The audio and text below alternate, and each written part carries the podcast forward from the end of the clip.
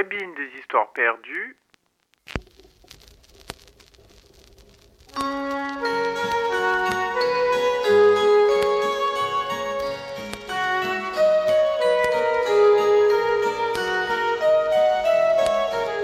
Il était une fois, dans un merveilleux palais de marbre bleu, un roi et une reine qui se lamentaient de n'avoir pas d'enfant.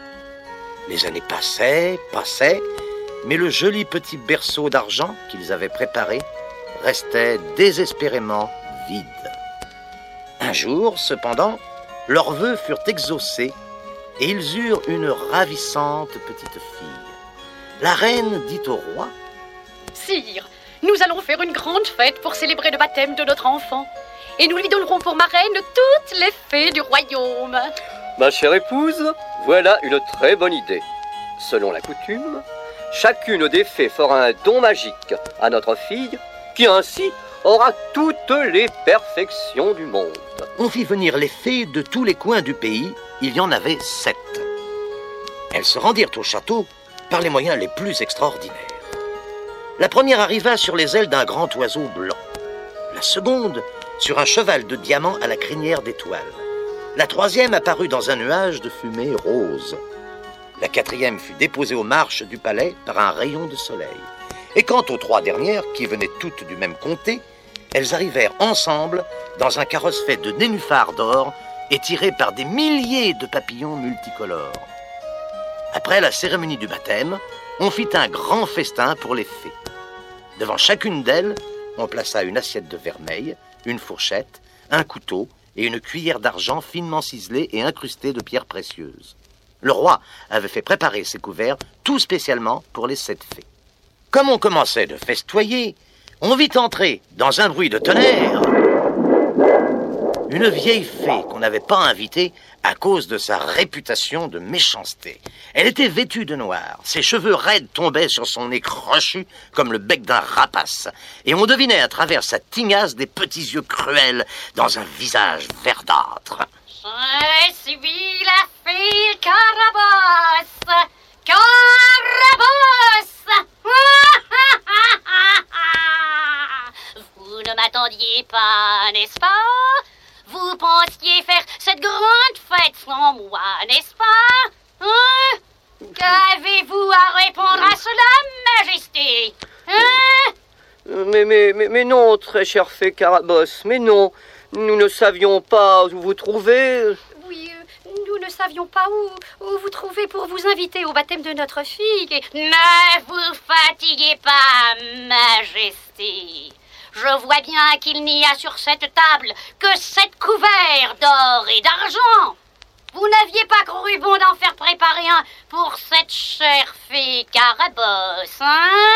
Nous n'osions pas espérer que vous viendriez, Madame la fée Carabosse. Vous espériez surtout que je ne viendrais pas. Vous pensiez peut-être que j'étais morte. hein? Mais vous devez savoir que la mauvaise herbe a la vie dure. Elle sera marraine aussi, la vieille fée Carabosse. On installa tant bien que mal cette méchante sorcière à la table du banquet, mais on ne trouva pour elle qu'un couvert, ma foi, très ordinaire. Carabosse grommela des menaces entre ses dents jaunies, et le repas se déroula dans une grande tristesse. Le moment où les fées devaient faire leur don arriva. La première, touchant la petite princesse de sa baguette magique, lui donna la beauté. La suivante dit qu'elle aurait plus de grâce qu'une orchidée. La troisième assura qu'elle chanterait comme un rossignol. Une autre dit qu'elle jouerait divinement de tous les instruments de musique. La cinquième lui offrit d'être la plus légère des danseuses. Et la sixième dit qu'elle aurait de l'esprit comme un ange du ciel. Appuyée sur sa canne, la fée Carabosse approcha du berceau. Et moi, la fée Carabosse, puisque moi aussi je suis la marraine de cette douce enfant, je prédis qu'elle se piquera la main avec un fuseau et qu'elle en mourra. Cette malédiction, l'assistance fut consternée. Le roi et la reine, qui étaient si heureux des merveilleux dons accordés par les autres fées, ne purent contenir leurs larmes de chagrin. Alors, alors la plus jeune des fées, qui n'avait pas encore parlé, sortit de derrière un épais rideau où elle s'était dissimulée depuis le début et dit Rassurez-vous, bon roi, bonne reine, je m'étais douté que la méchante Carabosse jetterait un mauvais sort à la petite princesse. Et je m'étais caché derrière ce rideau afin de parler la dernière pour essayer de réparer le mal qu'elle ferait. Oh, bien sûr, je n'ai pas assez de puissance magique pour effacer complètement la malédiction de cette sorcière. Mais il est en mon pouvoir d'atténuer sa prédiction. La jolie princesse se piquera la main avec un fuseau, mais elle n'en mourra pas. Ah. Elle tombera seulement dans un profond sommeil qui durera cent ans. Au bout de ces cent ans, le fils d'un roi viendra et la réveillera. Oh. oh, bonne fée, comme je vous suis reconnaissante de ce don que vous faites. Grâce à vous, ma petite fille est sauvée, sauvée. Et pour retarder et pour retarder le et pour retarder le plus possible le moment fatal où ma fille se piquera avec un fuseau, je vais faire proclamer partout. Sa Majesté le roi ordonne qu'à partir d'aujourd'hui, il est interdit, sous peine de mort, de filer au fuseau et de posséder des fuseaux chez soi, par édit royal et qu'on se le dise. Et la princesse grandit heureuse dans le palais de son père. Ainsi que les fées l'avaient décidé, elle avait toutes les qualités et chacun l'aimait. Elle atteignit son 16e printemps. Un jour, alors que c'est l'aile droite du Sida de visiter l'aile droite du château, de visiter l'aile droite du château, où jamais encore elle n'avait osé s'aventurer. Courant de couloir en couloir, montant de chambre en chambre, elle parvint tout en haut d'un donjon, dans un petit grenier obscur où une vieille femme filait sa quenouille. Que faites-vous là, bonne femme? Mais je file au fuseau, ma jolie. Ah, c'est donc ça, filer au fuseau? Mais ne savez-vous pas que le roi mon père l'a interdit? Oh, moi, ma colombe, je ne sors pas d'ici depuis bien longtemps, alors. Et pourquoi votre confile au fuseau? Qui confile au fuseau? Eh bien, je ne sais pas. Mais quand c'est interdit, c'est interdit, voilà. Bonne femme, vous savez comme les jeunes filles sont curieuses, surtout quand c'est interdit. Pourriez-vous m'apprendre à filer au fuseau? Mais bien sûr, ma petite caille. Tiens, attrape ce fuseau. Hop. Aïe Attention Vous me l'avez envoyé trop fort. Je me suis piqué la main. Oh, oh mais qu'est-ce que j'ai tout à coup? Tout tourne autour de moi. Oh, mais que se passe-t-il? Cette vieille femme, vous vous en doutez, c'était la fée Carabosse, qui avait attiré la princesse dans son piège. Ainsi, sa malédiction s'était réalisée 16 ans après. La méchante vieille était ravie que son plan ait réussi. Elle voulait que tout le monde le sache dans le château, et pour ameuter les gens, elle poussa des cris terribles. Les domestiques arrivent dans le grenier, trouve la princesse étendue sur les dalles de marbre, ils ont juste le temps, tout juste le temps d'apercevoir par la fenêtre une sorcière à cheval sur un balai qui s'éloigne dans les airs en ricanant. Je l'avais prédit Je l'avais prédit De retour au château, le roi et la reine, en apprenant la triste nouvelle, se souvinrent de la prédiction des fées, mais au fond de leur cœur, ils ne pouvaient pas accepter leur infortune, et pour tenter l'impossible, ils firent appeler les plus éminents médecins du pays au chevet de la princesse. Les savants arrivèrent, vêtus de leurs grandes robes noires à col blanc, avec de drôles de chapeaux très hauts et très pointus. Bénissons, bénissons, bénissons, bénissons votre grande sagesse qui nous a fait mander pour soigner la princesse. Nous sommes tous les trois, avec tous nos diplômes, les meilleurs médecins. Les meilleurs, les meilleurs médecins, les plus fameux docteurs. Nous avons consulté la princesse, et son cœur bat à coups réguliers. Il se peut qu'il s'agisse du dodo roux. Savant, terme moins savant, terme moins savant, germe moins savant, je dirais simplement que la princesse vit, mais dort profondément. Or donc, pour la guérir, je prescrirai ceci. Qu'on fasse à la princesse une purge d'ortie mélangée à des cuiches de mou. Pas du tout, pas du tout, cher confrère. Elle aurait des nausées. Faisons un cataplasme aux feuilles d'épinard qu'on aura fait bouillir avec un vieux canard. Allons, laissez-moi rire et soyez donc sérieux. Pour combattre ce mal, on pourrait faire mieux. Moi, je dis qu'il faudrait, pour bien la réveiller, plonger notre princesse en un bain d'eau glacée. Assez Et taisez-vous lorsque votre roi parle. Tant de corbeaux ignorants et incapables.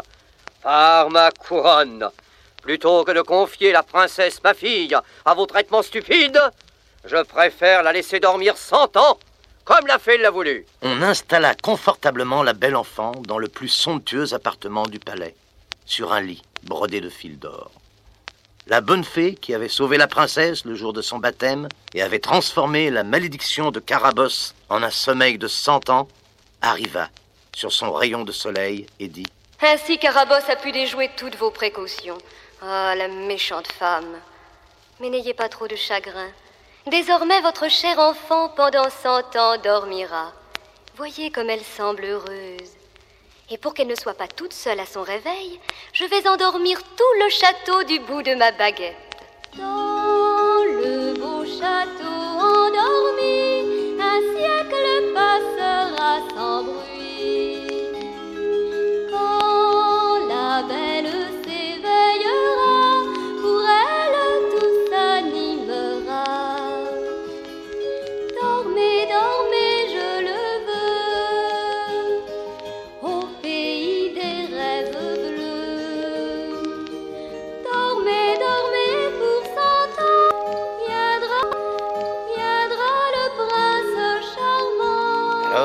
L'effet de la baguette magique, le roi et la reine s'assoupirent. Les gouvernantes, les femmes de chambre, valets de pied, officiers gentilshommes, les cuisiniers, les gardes, les pages, tous s'endormirent. Les chevaux aussi, les poules dans la basse-cour, même le petit chien de la princesse. Tout ce joli monde fut envoyé pour un siècle au pays des songes. Les broches qui tournaient dans l'âtre, garnis de perdrix et de faisans, s'endormirent, ainsi que le feu lui-même. Puis la fée fit pousser autour du château un épais taillis d'arbres et de ronces qui forma une inextricable barrière verte que ni homme ni bête ne pourrait jamais franchir. Ainsi, pensait-elle, le sommeil de la princesse serait bien protégé des curieux. Au bout de cent années, le fils du roi d'un pays voisin s'égara du côté du château avec quelques seigneurs de ses amis lors d'une chasse au sanglier. En apercevant le donjon, il arrêta son cheval blanc. Halte, mes amis, halte Est-ce que vous voyez ces tours là-bas, qui dépassent des arbres de ce bois? Oui, prince, nous les voyons. Et savez-vous à quel château elles appartiennent? Nous ne savons pas où nous sommes, Altesse. Ah oui, bien sûr. Nous sommes si loin de chez nous ici. Augustin Augustin, mon fidèle serviteur. Oui, Altesse, je suis là. Me voici, me voilà. Augustin, va t'enquérir quelqu'un de la région qui puisse nous dire quel est ce château. Va. Scrogneux, mon prince. J'y vole et j'y caracole. Augustin revint quelque temps plus tard avec un très vieil homme à la barbe et aux cheveux tout blancs. Il dit à son maître Voilà, mon prince. J'ai trouvé près de la rivière ce grand-père Pépère, ce grand-papa Gaga que voici que voilà. Est-ce qu'on m'a dit, monseigneur Vous voudrions savoir que c'est que chantions qu'on voit par-dessus le bois Oui, bon vieillard. Tes souvenirs sont-ils assez anciens et peux-tu nous apprendre quelque chose Eh ben voilà, monseigneur. C'est un chantion comme tu dirais magique. Mon père disait que là-bas, dans ce chantion, tout le monde nous paye et qu'il y a une princesse très belle, endormie par une fée pour cent ans. Et il paraît. Mais alors, il paraît seulement, hein, qu'elle était endormie le jour de ma naissance à Mouette. Est-il pas étonnant, ça? On dit aussi, c'est un prince qui viendra la réveiller. Une belle princesse, dis-tu Endormie pour cent ans. Le jour même de ta naissance. Et quel âge as-tu donc, vieil homme? Aujourd'hui, ouais. j'ai 100 ans, j'ai 100 ans, j'ai 100 ans, mais j'ai plus de temps, j'ai 100 ans, j'ai 100 ans, j'ai 100 ans, j'ai 100 ans, 100 ans. C'est donc aujourd'hui qu'un prince viendra réveiller la princesse endormie. Mais, mais j'y pense. Je suis prince, moi.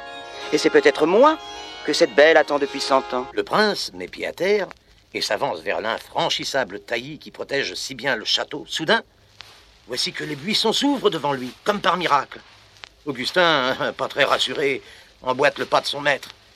Les frondaisons continuent de s'effacer devant eux. Les ronces et les épines s'aplatissent sous leurs bottes pour leur laisser le passage. Puis, les voici devant un imposant palais où tout est silencieux. Le prince, suivi d'Augustin tout tremblant, pousse la porte monumentale du château et il pénètre dans le hall immense. V- v- v- Votre Altesse, partons d'ici. Je suis sûr qu'il y a des fantômes. Scrogneux, j'ai le trac, j'ai les dents qui claquent. Ah Par tous les saints, regardez mon prince, des revenants. Mais non, grand froussard.